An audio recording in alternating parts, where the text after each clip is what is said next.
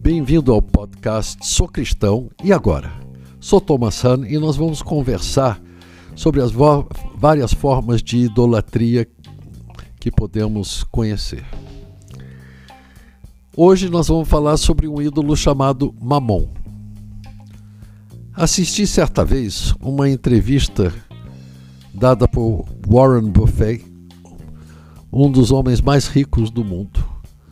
Um velhinho simpático cuja fortuna ronda os 87 bilhões de dólares.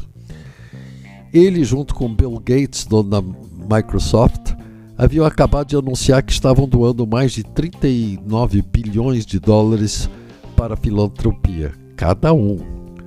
Nem imagino que representa tanta grana, e você provavelmente também não. O entrevistador perguntou a Warren Buffett o que é que é ter dinheiro suficiente e ele respondeu na lata: ter algo mais do que você tem agora. E é isto mesmo, seja pouco, seja muito, sempre queremos ter mais. Montanhas de livros sobre como conquistar fortuna são vendidas anualmente, se bem que desconfio que quem realmente enriquece são seus autores. O mesmo acontece com livros de autoajuda é fácil entender por que o jovem rico da Bíblia, estado por Jesus a vender tudo e segui-lo, a fim de conquistar sua cidadania no reino dos céus, balançou a cabeça e soltou um muito, muito obrigado, fica para outra ocasião.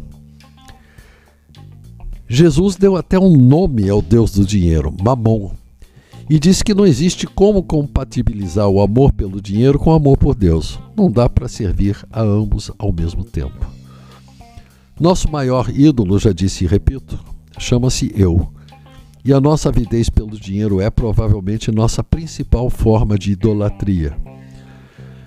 Pelo dinheiro, passamos cada vez mais tempo trabalhando a ponto de perdermos contato com nossa família, sacrificando esposa e filhos. Pelo dinheiro, fechamos nossos olhos para nossas falhas na honestidade e legalidade pelo dinheiro, deixamos de considerar os pobres e oprimidos como dignos de nossa maior atenção. Pelo dinheiro, não encontramos tempo para termos comunhão com Deus. Pelo dinheiro, fechamos a porta de oportunidade que temos como cristãos de sermos cada vez mais parecidos com Cristo.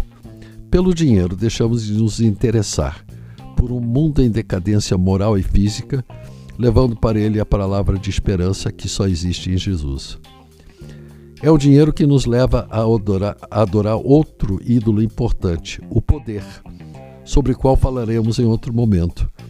É o dinheiro que nos traz uma falsa sensação de segurança, esquecendo-nos da soberania de Deus.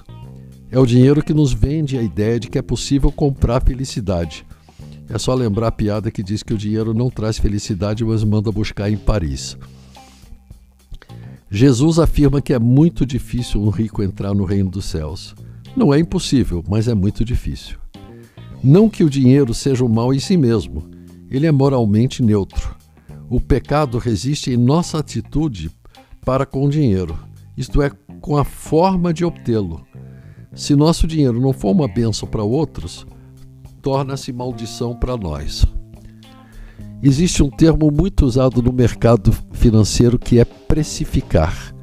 A bolsa, a cotação do dólar, estão precificados em função de nossas eh, expectativas econômicas. E sem que tenhamos notado, a precificação atingiu toda a sociedade. Até valores morais e éticos já são precificados. Tudo começa com um cifrão. E aí a coisa desanda. Acho que não é necessário detalhar como isso acontece. O cristão precisa examinar atentamente a sua relação com o dinheiro. Se não for domesticado, levado na rédea curta, ele nos afasta de Jesus de tal forma que eventualmente o negamos. E isto é o fim, literalmente. Hoje falamos sobre um ídolo chamado dinheiro. E aí, gostou do nosso podcast? Se quiser ouvir mais, acesse www.ibgranjaviana.com.br. Um abraço.